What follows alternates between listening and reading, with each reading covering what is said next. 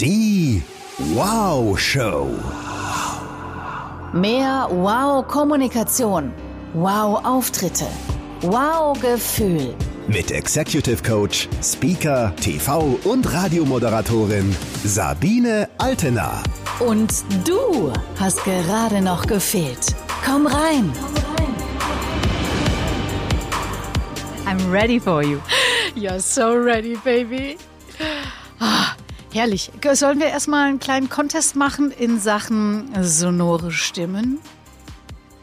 Wenn, also müssen wir dann praktisch ähm, so eigentlich den gleichen Satz sagen und dann mit derselben Intonation oder? Finde ich gut. Du, Ja? du überlegst den Satz bitte.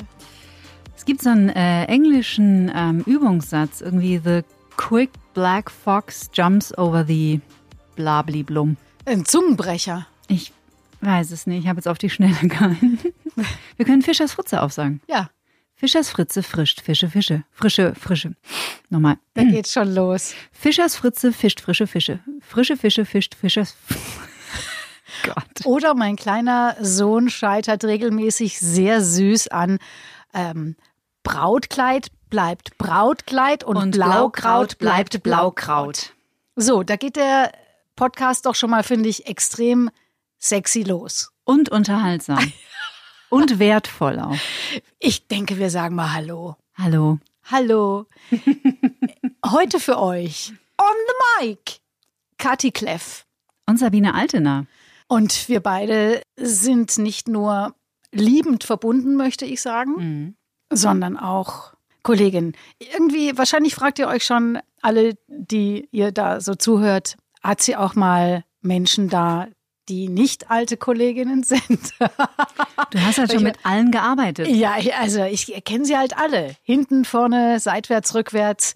Und äh, letzte Woche war Moni Drechsel da. Ach, nett. Ja. Die Moni. Die Süß. Moni. Aha. Total süß. Die hat ein Seminar mitgemacht. Mhm, okay. Sehr witzig. Und jetzt bin ich schon wieder hier mit dir. Ich, also ich kann mich da gut eingrooven. Die Antenne Bayern-Kollegen sind halt auch Profis. Da muss ich jetzt nicht so viel immer. machen. Ja, da kann ich mich auch mal zurücklegen, schön die Füßchen auf den Tisch. Ne? Und ich stelle eine Frage, die ist möglichst offen. Mhm. Und dann sprichst du ja eh eine halbe Stunde. Zum, also ich monologisiere sehr gerne. Ja. Ja. Schön. Kathi Kleff ist immer noch zu hören auf diesem wunderbaren Sender Antenne Bayern. Sie war auch mal weg und gleichzeitig war sie doch mit dem Herzen wahrscheinlich immer hier. Denke, das kann man so sagen, oder? Du Irgendwie ja. Ja, Ja, ja. man muss auch mal raus. Ich weiß das, ich war auch mal beim WDR zwischendrin und so, aber es hat mich schnell zurückgezogen in das wohlig warme Blau, Gelb dieses Hauses. Und tatsächlich sind es jetzt wie viele Jahre, seit wir uns kennen, Kathi? Also ich habe bei Antenne Bayern angefangen zu arbeiten am 4. Oktober 1994. Jetzt musst du sagen, wann du kamst und dann wissen wir, wie lange wir uns kennen. Ich glaube, es war ziemlich genau der 38. September Mhm, Das war ein guter Tag. 1996. Ach, guck mal, zwei Jahre später. Mhm. Dann kennen wir uns jetzt 24 Jahre. 24 es geht, wir sind ja erst 28. Wie soll das rein logistisch sein? Das Ein medizinisches Wunder, das Absolut. wir heute nicht mehr klären werden. Wobei es passt gut zum Motto der Show und auch zum Namen. Die Wow-Show Mhm. beschäftigt sich ja mit allem, was Wow ist. Und da darfst du natürlich nicht fehlen, Süße. Das, also mit das Schönste, was ich auf jeden Fall heute, höchstwahrscheinlich diese Woche, vielleicht sogar diesen Monat gehört habe. Kathi, du bist Dank. wow. Das muss man jetzt schon mal gleich am Anfang. Muss man hier schon mal die Latte extrem hochlegen. Vielen Dank. Was macht mich denn zu wow? Also, es fängt ja schon mal an bei dieser sonoren Stimme. Allein schon, wie du Fischers Fritze rezitierst. Allein davon kriege ich schon Gänsehaut. Ja? Und was du schon immer getan hast und ich finde im Moment noch viel mehr, da werden wir natürlich noch drüber sprechen, du strahlst so wahnsinnig. Und das brauchen wir in dieser Show, weil wir gehen ja genau diesem Strahlen nach. Woher kommt es denn? Und was macht dieses Strahlen? Und da kannst du uns, glaube ich, auch ein paar ganz spannende Antworten geben. Ich hoffe es. Also ich, ähm, also ob ich die Antworten habe, das muss natürlich jeder, der es hört, dann selber entscheiden. Aber auf jeden Fall kann ich vielleicht Inspirationen liefern. Definitiv sprechen wir darüber aber später, weil als äh, Radio Girls wird immer alles geteased. Ja, es wird erstmal also kurz anmoderiert und dann folgt es viel, viel später. Mhm, stimmt. Tease me to death.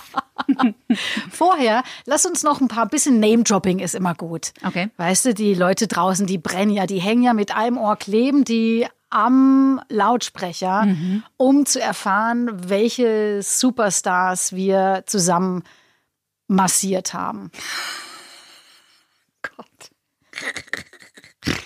Da fällt mir natürlich, also das mit der Massage, das dürft ihr jetzt nicht so ernst nehmen, aber selbstverständlich ist das Erste, ich bin total äh, gespannt, an wen du als erstes denkst. Sollen wir von drei runterzählen und wir sagen es gleichzeitig? Okay. Ja? Mhm. Drei, zwei, eins. Richie Sambora. Geil. Das war nicht abgesprochen, ich schwöre. Richie Sambora natürlich. So ein Hase auch, ne? Und so ein netter Mensch. Für die etwas jüngeren Zuschauer oder die Schlagerfans muss man es auch kurz erläutern. Richie Sambora ist Mitglied der fantastischen Band Bon Jovi. Ja. Ein ja. Rocker. Total. Total. Und wir haben ihm auf dem, es gibt ja ein Foto von uns beiden, da fassen wir ihm beide an die Brust. Stimmt. Eine Weil links, so, eine rechts. Ja, weil er so männlich war irgendwie. Und die Biene ist, weiß ich nicht, ob ihr das wisst, die Biene ist sehr viel kleiner als ich. Ich bin ja doch eher eine große Frau mit fast 1,77. Und äh, ich war schon so halb auf Nase mit Richie Sambora, aber Ich im Bauchnabel. neben dir sieht er noch männlicher aus, weil du so zierlich und, und zart daneben stehst. Und es ist ein schönes Foto. Ja, ich habe mich in seinen Brusthaaren festgekrallt. Und dann verfangen. Monatelang hing ich in den Brusthaaren von Richie Sambora. ja, herrlich. Ne, Also was wir alles erlebt haben, die Fantastischen Vier waren mehrfach, Mehrfach da, ja. da. Die Toten Hosen haben wir ja über viele, viele Jahre Ja, da begleitet. warst du so. Du warst so ein Hosenmädchen. Ich war ein Hosenmädchen. Ich habe die tatsächlich bis heute noch nie getroffen. Echt? Noch nicht. Ernsthaft? Nee. Aber ich muss gestehen, ich bin überhaupt kein Hosenfan. Ach so. Ja, ich wurde tatsächlich nicht über die Musik, sondern über das Wesen jedes einzelnen Bandmitglieds gefangen, Mhm, okay. weil die so toll sind.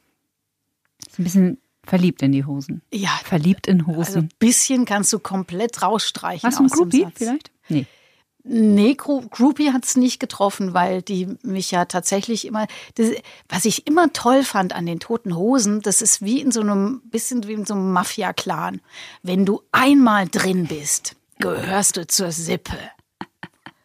Aber misch dich nicht in ihre Geschäfte. Das war tatsächlich auch ein bisschen so. Ja, Ich hätte fast mal angefangen, bei denen zu arbeiten. Ah, echt? Mhm. Als Management, oder? Ja, tatsächlich als Management. Und dann bin ich aber doch zum WDR gegangen. Vielleicht ein Fehler im. Obwohl, nee, es gibt ja keine Fehler, wie wir wissen. In, nein, alles Erfahrungen und in der Rückschau ja immer alles logisch. Ja. Von daher war das überhaupt nein. Also nach der Zeit beim WDR wusste ich ja auch, dass ich unbedingt wieder zu Antenne Bayern und zur Rockantenne zurück muss. also für da war es schon gut und die Zeit in Köln war natürlich auch der Hammer. Ja. Nur wir sprechen ja heute gar nicht über mich, sondern über dich. Und was ist denn so das, was du noch am meisten erinnerst? Was war denn so eines der eindrücklichsten Dinge, die du erlebt hast mit Stars? Ich meine, die gehen ja hier immer noch ein und aus. Ähm, ja, das stimmt. Ähm, jetzt äh, im Jahr 2020, also wir zeichnen ja im Jahr 2020 auf, vielleicht hört aber jemand diesen Podcast erst 2023. Ihr werdet euch vielleicht nicht erinnern, aber es gab da eine Pandemie. Äh, da ist es mit den Stars jetzt eher selten gewesen in den letzten Monaten. Ähm, das Eindrucks... Oh, es gab viele. Mm, Als größte Wow. Das kommt was, was dich sehr überraschen wird. Lionel Richie. Überrascht mich gar nicht. Ja. Ich hatte doch auch so ein Wow mit dem. Da haben wir Stimmt. schon mal drüber gesprochen. Ja. Dann sind, haben, wir sind ja fast zickig geworden, weil ich gesagt habe, wie du hattest ein Wow mit dem. Ich hatte doch ein Wow mit dem. Na, aber der ist einfach wow. Der hat wirklich genug wow für die ganze Welt. Ich glaube auch. Also wow ist für uns alle da in Bezug auf Lionel Richie. Was war denn dein Wow mit ihm? Mein Wow mit ihm war, ich versuche die Geschichte kurz zu machen. Ich hatte ein Interview mit ihm in äh, Bergisch Gladbach ähm, in einem Hotel. Und zu dieser Zeit nahm man das Interview, äh, da gab es noch keine digitalen Medien oder es war gerade der Übergang in das Digitalzeitalter äh, mit sogenannten DAT-Kassetten, DAT, die haben sich nicht durchgesetzt. Und ich war also extra dort äh, eingeflogen worden und es gab sehr enge Zeitslots, in denen die Interviews stattfanden. Und ähm, kurz bevor ich dran war, oder beziehungsweise eigentlich zu dem Zeitpunkt, an dem ich dran war, fing ich also an, im, im Zimmer äh, von Lionel Richie ähm, mein Equipment aufzubauen, der auch schon im Raum war und telefonierte und zwar schon guten Tag gesagt hatte, total entspannt war und so. Und es war ähm, also für alle, die das beruflich nicht machen, es ist eine sehr angespannte Stimmung dort, weil da warten halt draußen Kamerateams und dann wartet der nächste Radiosender und die Plattenfirmen huschen alle rum und der Künstler möchte bespaßt werden und so. Also es war sowieso eine, eine hohe Grundenergie. Und ich baue das Equipment auf und stelle fest, ich habe keine DAT-Kassette im Aufnahmegerät. Oh Gott, totaler und ähm, ich schnappe mir den Menschen von der Plattenfirma und sage, ich weiß nicht, wie ich es dir sagen soll, aber also ich bin normalerweise nicht der Mensch, der anderen die Schuld für etwas gibt, aber die, der, der, der Techniker hatte das die Aufgabe, so you had this one job, hatte die Aufgabe, das Equipment äh, komplett zu bestücken und er hat die Kassette vergessen. Und dann habe ich das den Menschen von der Plattenfirma gesagt und ähm, äh, dann haben wir erst einen Kollegen äh, ähm, gebeten. Dann sind wir mit dem zum Auto. Der hatte im Auto, ich glaube, acht DAT-Kassetten. Da war überall der, damals gab es einen Aufnahmeschutz, sowohl auf normalen Tapes, Kassetten, als auch auf DAT-Kassetten. Und die waren überall rausgebrochen. Das heißt, man konnte die nicht überspielen. Keine von denen ging. Jetzt waren wir auch nicht in Köln, sondern in Bergisch Gladbach, was jetzt nicht so die Metropole ist. Und dann sagte der Mensch von der Plattenfirma, okay, pass auf, ähm, wir ziehen jetzt ein Fernsehinterview vor, weil die sind schon da. Du hast eine halbe Stunde Zeit, dir eine DAT-Kassette zu besorgen. Und ich so, ach du Scheiße, in Bergisch Gladbach. Und dann standen vor dem, vor dem Hotel natürlich Taxen und dann bin ich mit dem Taxifahrer in irgendeinen so Mini-Elektroladen gefahren, der halt irgendwie greifbar war im Umkreis von vier oder fünf Kilometern und die hatten tatsächlich DAT-Kassetten. Und da habe ich welche gekauft und dann kam ich äh, am Ende mit meinen Nerven endlich in dieses Interview mit Lionel Richie und der war einfach sowas von, weil er hatte warten müssen, er musste dann nochmal warten und so. Und er war sowas von bezaubernd und entspannt. Und es war ihm, also es tat ihm, glaube ich, eher für mich leid, dass ich so einen Stress hatte. Und das ist, finde ich, gerade für so internationale Superstars oder auch für deutsche Künstler war das in der Vergangenheit immer eher die Ausnahme. Also da ist schon manchmal ganz schön Zickenterror auch gewesen. Und da habe ich mich echt so ein bisschen in Schock verliebt in Lionel Richie, auch in, während des ganzen Interviews, weil er so zugeneigt ist und so präsent und so, so charmant und, und ich nehme an, dass er alle Fragen, die man ihm heute stellt, sicherlich schon um die 14 Millionen Mal beantwortet hat. Und er tut es immer noch mit einer solchen Hingabe, dass man ihm nicht anmerkt, selbst wenn es ihn zu Tode nervt. Er bemüht sich einfach und das macht er echt total toll und da habe ich echt ganz andere Exemplare erlebt. Mhm. Also ja, war ein bisschen verliebt in Lionel Richie. Ja, verstehe ich total. Ich erzähle die Geschichte von Lionel Richie, weil ich genau dasselbe mit ihm erlebt habe. Also nicht die DAT-Kassettennummer. Übrigens dachte ich da eigentlich, kommt jetzt noch irgendwie der Papa von Heidi Klum ins Spiel, der dir die noch irgendwie gereicht hat. Ich, ich weiß gar nicht, ob die damals schon groß im Business waren, also Günther zumindest ja, nicht. Günther war, aber hat doch in Bergisch Gladbach gewohnt. Das hätte jetzt der Geschichte nochmal so einen extra Pfiff das, ähm, gegeben. Vielleicht kannst du es noch einbauen, wenn du das nächstes Mal erzählst. Ja, können wir ja in, in so in fünf Jahren können wir die Geschichte nochmal in den Podcast einbauen und dann baust du doch noch Günther. Den Beginn meiner Modelkarriere dann. Ja. so, aber ich mache das immer, ich erzähle immer von Lionel Richie bei Trainings zum Thema Charisma. Mhm. Weil die meisten Menschen immer denken, also zum einen kann ich ja nicht haben, ist ja angeboren. Und wenn ich schon haben kann, dann muss es ja ganz viel damit zu tun haben, wie ich so bin und wie geil ich bin und wie cool ich bin. Und in der Tat hat es ja ganz viel damit zu tun, wie ich mit Menschen umgehe. Absolut. Und was ich denen für ein Gefühl gebe, wenn ich denen das Gefühl gebe, das Größte zu sein und das Einzige, was in dem Moment zählt und nicht die WhatsApps, die ich schreibe nebenher, dann hat das eine extreme Auswirkung ja. auf, auf mein Bild bei diesen Menschen. Und da ist der einfach super. Es ist das, was ich meinte mit dem, der ist so zugeneigt genau. und so genau. präsent. Also du hast wirklich das Gefühl, der ist aufrichtig an dir interessiert. Total. Und er tut zumindest so, als ob er wahnsinnig begeistert sei, diese 538.000 Mal gestellte Frage Genau. nochmal zu Ja. hören. Und dann beantwortet er sie auch in einer Radiolänge. Ne? Wir hören ja schon immer zu und, und überlegen, wo kann ich den Cut machen. Ja, und ja, oh, genau. jetzt wird's aber ein bisschen lang. Und oh, jetzt ist er mit der Stimme oben. Shit, da kann ich nicht schneiden. Und, und genau das macht er mit einer solchen Akkuranz und Professionalität. Herrlich. Mhm, finde ich auch. Also, okay, Mr. Lionel Richie, uh, any other Dann hatte ich heute, weswegen mich auch seine aktuelle Entwicklung so bestürzt, tatsächlich ein unglaublich schönes und sehr äh, intimes und äh, wahrhaftiges Interview mit Xavier Naidu. Ist aber viele Jahre her schon. Äh, Ich weiß nicht, was da passiert ist. Mir tut's echt ein bisschen weh, muss ich echt sagen. So. Ähm, das war auch echt schön. Also das ist was, an was ich mich gerne erinnere. Und interessanterweise so die echt auch die Riesen, Riesennamen wie, also Robbie Williams habe ich, glaube ich, dreimal getroffen, aber der war immer ein bisschen crazy und den kriegst du auch nicht wirklich. Also der, der hat zumindest zu der Zeit im Grunde genommen immer eine Show abgezogen und es ist nicht interessant. Man, also für mich war es, heute weiß ich das, damals konnte ich das nicht so richtig benennen, was es ist. Das war natürlich lustig und es war auch wahrscheinlich für Zuhörer unterhaltsam, aber ähm, bei den meisten Künstlern ist es unheimlich schwer, wirklich eine, eine Verbindung aufzubauen.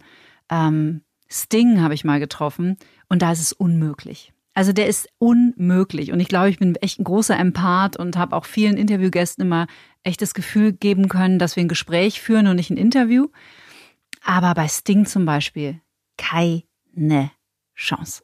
Komisch eigentlich, ne? Da geht so das, was man denken würde über Sting, geht dann so weit auseinander mit dem, wie du ihn erlebt hast. Er ist halt einfach ein super Profi, also zumindest war das an dem Tag. Das ist ja immer nur eine Momentaufnahme. Ich will jetzt hier nicht pauschal über Sting urteilen. Und er war auch total höflich und total nett, aber ähm, fast ein bisschen mh, antiseptisch. Also ich konnte ihn einfach überhaupt nicht fühlen. Und wenn du natürlich da reingehst und, und du weißt, der Mann, äh, das, und das war so diese Zeit, wo er sagenumwoben jeden Tag acht Stunden Ashtanga-Yoga macht und, und meditierte und so super spirituell war, dann erwartest du natürlich was anderes. Und ähm, aber trotzdem, das ist kein Sting-Bashing. Das war für mich eine Wahnsinnsbegegnung und ähm, ähm, aber halt nichts, wo ich wirklich so dachte, boah, da war jetzt echt viel Gefühl drin. Also er hat nicht geweint, zum Beispiel war ich sehr enttäuscht. Ja, das geht gar nicht. Sorry. Und du hast alles versucht, um es zum Wein die zu traurigsten Geschichten erzählt, die mir eingefallen sind.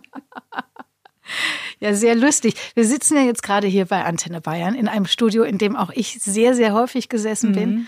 Wenn du über Asepte sprichst, fällt mir noch ein Mariah Carey. Kannst du dich noch erinnern an den Auftritt, den die hier hatte? Da war ich nicht dabei tatsächlich. Da warst du nicht dabei. Das war genau in diesem Studio, hatte ich das Interview mit ihr. Und da war ja hier ein Riesenauflauf. Also das ist ja, Antenne Bayern ist ja hier auf einem großen Mediengelände. Da sind viele andere auch Fernsehsender gleich nebenan oder in unmittelbarer Nähe. Pro7 Sat 1 und so weiter und so fort. Und alle kamen dann hierher, weil sie sich diesen einen Ort ausgesucht hatte, um hier zu filmen, Aufnahmen zu machen etc. Und sie ist ja bekannt dafür, dass sie sagt, I don't do steps. Sympathischerweise. Und dementsprechend wurde der Aufzug dann für sie allein reserviert. Freigemacht. Kam sie hier hochgeschwebt. Und ich schwöre, die hat auf keine einzige meiner Fragen geantwortet. Auf keine einzige. Ja, das haben manche haben das total drauf. Äh, bisschen Politiker-Style. Und das geht auch in geschickt und dann finde ich es immer schade. Man kann es ja auch mit Total. ganz viel Charme machen und trotzdem seine Botschaft loswerden. Total. Äh, und ich verstehe es dann, äh, wenn wir, ne, wir reden ja auch über Wow und wie kann ich Wow auch in der Geschäftswelt transportieren. Und ich darf mich, finde ich, immer anstrengen, wenn ich möchte, dass es ein gutes Miteinander wird und dass gut über mich berichtet wird, darf ich immer den Lionel Richie machen. Ja. Absolut bin ich total d'accord. Ähm, außer du hast so einen Legendenstatus äh, erreicht, dass eigentlich ähm, äh, ist schon ein bisschen das schlechte Benehmen so ein bisschen Programm ist und dazugehört. Oder nicht schlechtes Benehmen. Mir ist jetzt gerade, als du von Mariah gesprochen hast, ist mir noch eingefallen, dass das Interview, um das auch das größte Theater und Brimborium stattfand hier im Haus, war Lenny Kravitz. Wann war denn das? Ähm, das war zu der Zeit und das war auch die Ansage der Plattenfirma vor dem Interview. Also Es ist manchmal so zu der Zeit gewesen, dass ähm, bevor Künstler also ins Haus kamen und auf Promotour waren, hat man manchmal von der Plattenfirma so durch die Blume gesagt bekommen, bitte sprecht ihn nicht auf das und jenes an und äh, so. Ne? Und es war zu der Zeit, als Lenny Kravitz, der hatte, ich weiß nicht, ob du dich erinnern kannst, eine kurze Liaison mit Nicole Kidman. Natürlich. Und das war zu der Zeit. Aha. Und zu der Zeit hatte er sich, welcher Teufel ihn geritten hat, ich habe keine Ahnung, die Haare geglättet. Erinnerst du dich daran? Nein, das habe ich sah aus, verdrängt. der sah, aber du, der sah aus wie Andrew 3000 Oh Gott. von Outcast. Das der ist hatte, nicht dein doch, Ernst. der hatte so einen Seitenscheitel und dann hat er sich die Haare geglättet und die fielen ihm so auf die Schultern. So, und die Ansage von der Plattenfirma, ohne Scheiß, die Ansage von der Plattenfirma vor dem Interview war, keine Fragen über Nicole Kidman, keine Fragen über seine Frisur. So als wäre er selber aufgewacht, so Gott, was habe ich getan? Bloß keine Fragen über meine Frisur. So, und dann wartete also, wir hatten Meets and Greets verlost mit Lenny Kravitz und, und, und äh, ich glaube, es war auch andere Presse hier im Haus. Es war ein Samstag, das weiß ich noch. Und alle warteten unten im Erdgeschoss auf Lenny Kravitz. Und wer nicht kam, war Lenny Kravitz. Wir haben zwei Stunden gewartet. Es passierte nichts. Und irgendwann äh, der, der, der Deutschlandchef der Plattenfirma, ich weiß nicht mehr, wahrscheinlich war es die BMG, der war dabei und rief dann irgendwann im, der rief dann irgendwann im Hotel an, um mal nachzufragen, wann Mr. Kravitz denn gedenkt, sich hier blicken zu lassen. Und dann telefoniert er und ich stand daneben, er war unten am Empfang und er telefoniert und sagt, mhm, yeah, right, okay, ja, see, mm, okay, ja, see mm. Und legt auf und guckt sie in die Runde und sagt, zuckt so mit den Schultern und sagt, es ist Lennys Welt, wir leben nur in ihr. das fand ich outstanding. Es ist Lennys Welt. Wir leben nur in ihr. Und dann kam er und hatte, hat auch nicht einmal die Sonnenbrille abgenommen und war, der war, der war nett, aber eigentlich war er ein bisschen fad auch. Also was ich immer so ein bisschen schade finde und jetzt äh, auf den Wow-Effekt zu kommen, ähm, das ist jetzt vielleicht dieses Thema, obwohl doch, ich krieg den Bogen. Ähm, ich finde, und da habe ich mich häufig drüber geärgert bei Großen, bei John Bon Jovi zum Beispiel auch, den fand ich auch unmöglich. Ich finde, wenn man sich für etwas entscheidet in seinem Leben, ob das jetzt eine, ob man jetzt ein Superstar ist, der sich entscheidet, ein Interview zu geben, oder ob das irgendjemand aus einer Marketingabteilung ist, der sich entscheidet, für die Mannschaft eine PowerPoint-Präsentation zu machen oder auf der Weihnachtsfeier was zu machen oder überhaupt nur den Job zu machen, den er macht. Wenn du dich dafür entscheidest, dann tu es mit Hingabe. Außer du kannst es nicht anders. Also das ist so, so eine Herangehensweise auch von Eckhart Tolle, die, der ja ein großer, ein, ein, ein, für mich der größte spirituelle äh, Lehrer der Neuzeit ist mach die Dinge mit Hingabe oder mach sie gar nicht. Oder wenn du sie machen musst, wie zum Beispiel, äh, ich muss jetzt 18 Fensterscheiben putzen, äh, es fällt mir wirklich schwer, Hingabe dafür aufzubringen, aber ich sehe meine Nachbarn nicht mehr, deswegen komme ich nicht drum rum, dann mach nicht so, eine, so ein Fass auf, so. Und ich habe mich oft geärgert, dass, dass sehr professionelle Menschen, die sehr, sehr, sehr, sehr viel Geld verdienen, weil sehr viele Menschen ihre Platten kaufen oder sehr viel Geld für Konzerte ausgeben, sich nicht eine halbe Stunde zusammenreißen können, um einfach hier nett zu performen, wenn sie schon nicht ihr wahres Ich, was ich auch verstehe, zeigen wollen. Und darüber habe ich mich sehr geärgert und das ist, äh, darüber ärgere ich mich auch heute noch bei ganz normalen Menschen dass ich denke, und das ist für mich ein Wow-Effekt. Hingabe, es hat so viel mit Wow zu tun. Du spürst es einfach. Du spürst es, wenn jemand etwas ohne Hingabe macht, gibt es kein Wow. Also extrem viel Hingabe, wenn du schon davon sprichst, sehe ich momentan ja tatsächlich im Sommerhaus der Stars.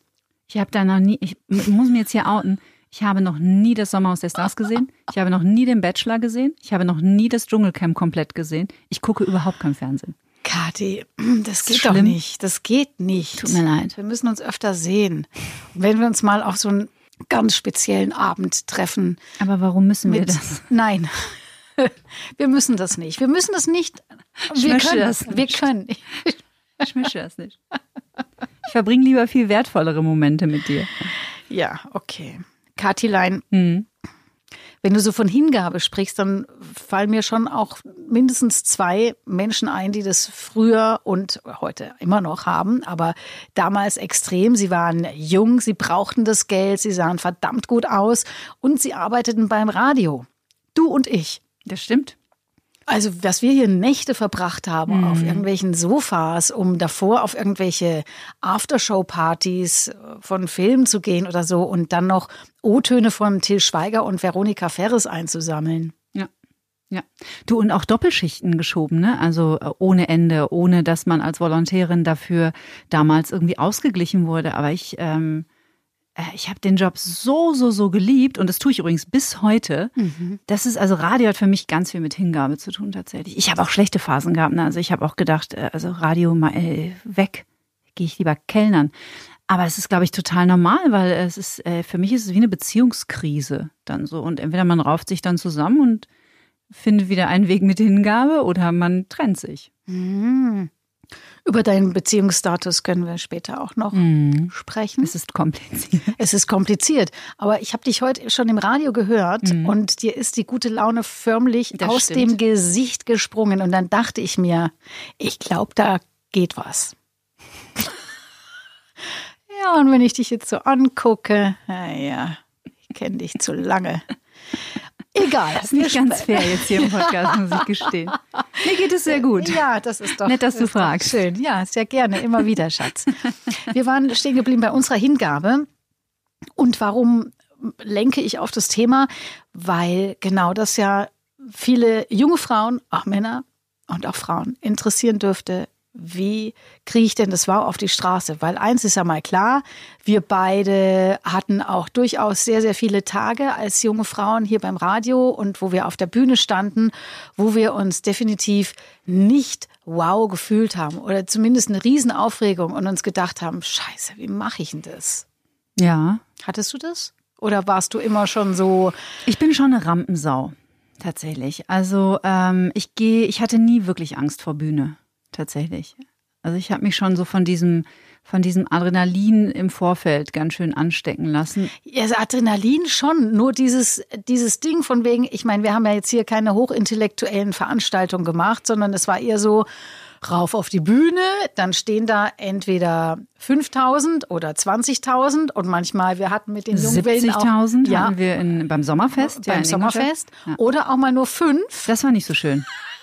In dieser Diskothek, weißt du das noch? Oh, das war schlimm. Das ist schlimm. Wenn fünf Leute vor der Bühne stehen, dann wird's echt zäh. Also da hört bei mir dann auch der Punkt mit der Hingabe auf.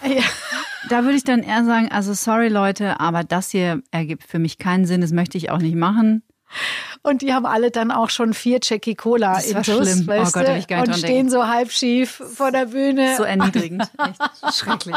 Schrecklich. Gut, nur äh, genau, also diese Momente gibt es und diese Momente, wo du dann auch sehr unintellektuell da erstmal rumbrüllen musst, so seid ihr gut drauf? Wo sind die Hände? Und Genau. Jetzt alle mal auf der rechten Seite und jetzt links. Und da habe ich mich ganz am Anfang, später nicht mehr, da war ich so abgestumpft, da war alles cool.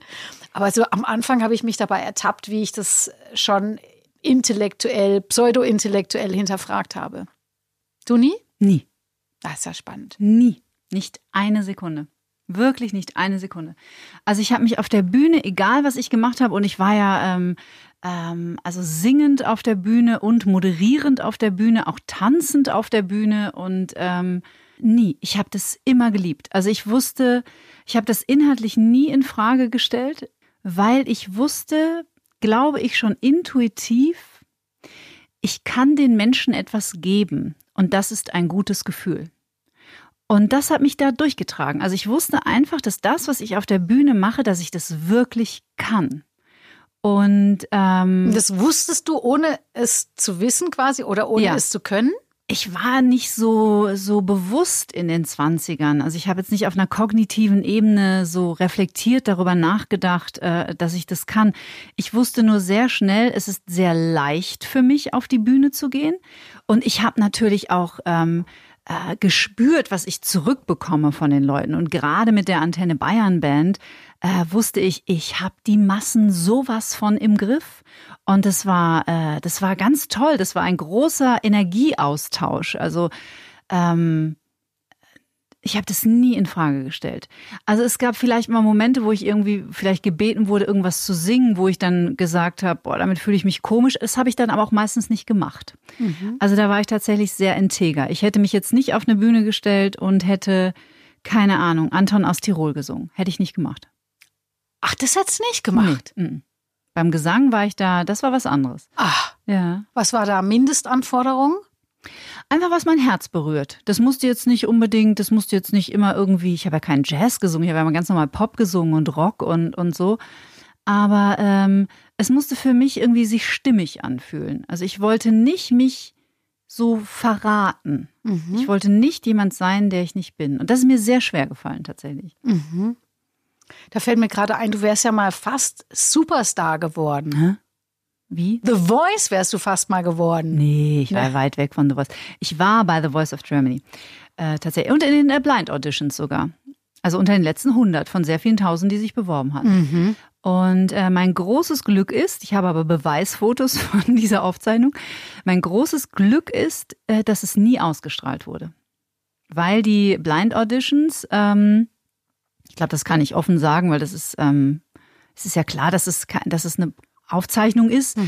In den Blind Auditions sind, glaube ich, 120 Menschen, aber nur 60 werden gesendet.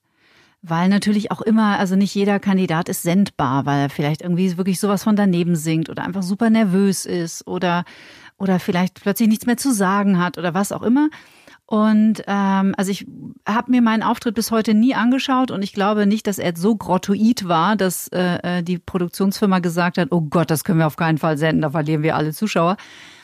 Ich hatte es beim Universum bestellt, dass es nicht gesendet wird und so war es dann auch. Und warum wolltest du nicht, dass es gesendet wird? Weil ich bei, bei meiner ähm, Teilnahme von The Voice etwas sehr, sehr Wichtiges über mich verstanden habe. Das ist ein geiler Teaser, ne? Total. Was habe ich über mich verstanden? Schalten Sie auch nächste Woche wieder ein, wenn Sie Dr. Bob sagen hören. Ich will nicht in die Öffentlichkeit.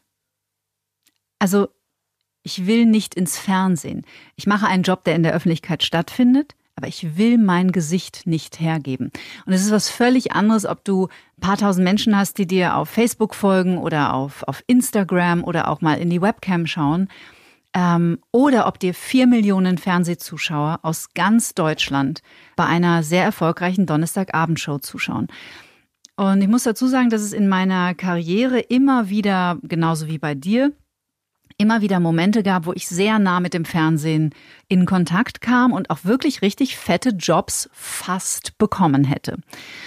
Und aus diversen Gründen kam es aber nie dazu und äh, darüber war ich äh, häufiger sehr frustriert, weil ich immer ein unheimlich gutes Feedback bekommen habe, aber die Jobs bekamen die anderen. Und das habe ich nie verstanden. Und nachdem ich bei The Voice war, wusste ich, warum das Leben das nicht für mich bereitgestellt hatte. Weil ich glaube, jetzt äh, mit zunehmendem Alter, das, was wir glauben zu wollen, ist nicht immer das, was wir unbedingt bekommen sollten. Ähm, und nach The Voice und diesem ganzen, diesem ganzen Fernsehtheater und ich will nicht vor einer Kamera über mein Privatleben reden. Ich möchte es einfach nicht.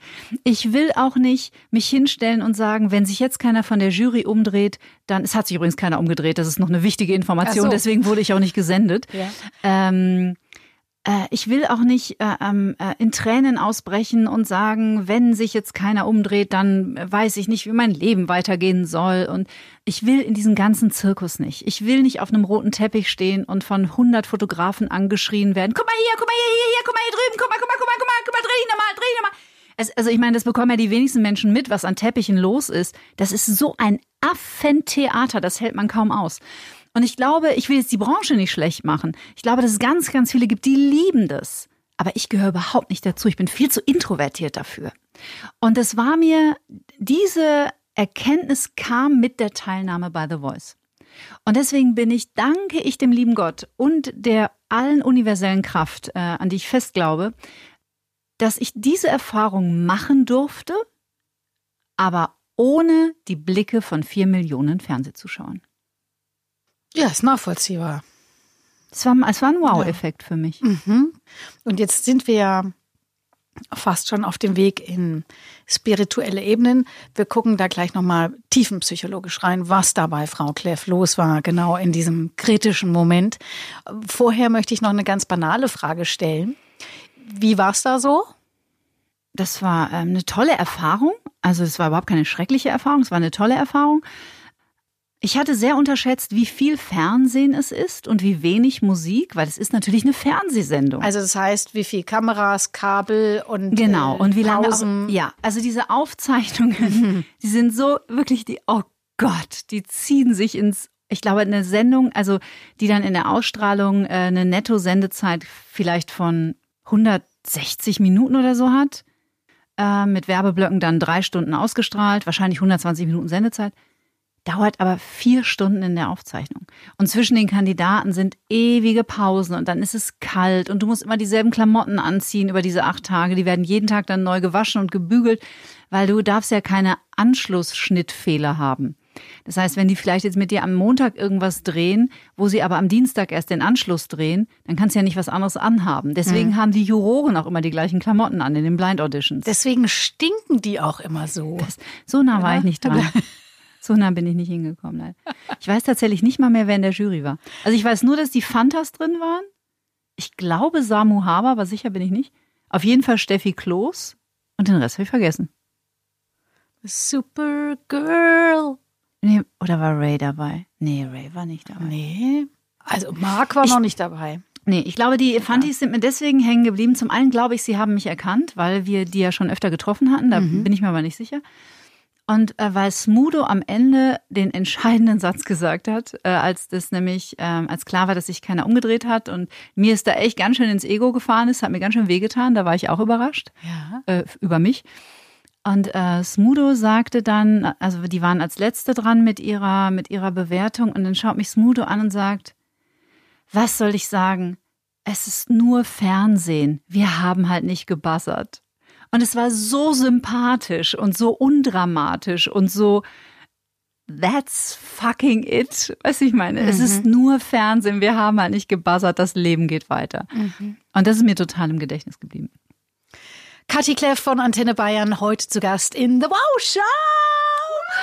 Und es ist wie immer bezaubernd. Jetzt ist auch schon der Podcast so gut wie dahin. Wir hören dich äh, gleich nächste Woche nochmal. Und deswegen brauchen wir natürlich auch noch einen richtig, richtig fetten Teaser auf nächste Woche. Warum darf man nächste Woche diesen Podcast auf keinen Fall verpassen, Kathi? Weil wir in der nächsten Woche sehr angeregt über Transformation und persönliche Weiterentwicklung sprechen werden. Kann da irgendwo in den Satz noch das Wort nackt oder so mit rein? Nö. Also Sex. Das ist auch ganz gut. Insofern lasst's krachen. Sex. Nackt. Die Wow Show. Mehr Tipps und Inspirationen findest du auf Instagram, Facebook, YouTube und unter sabinealtener.de.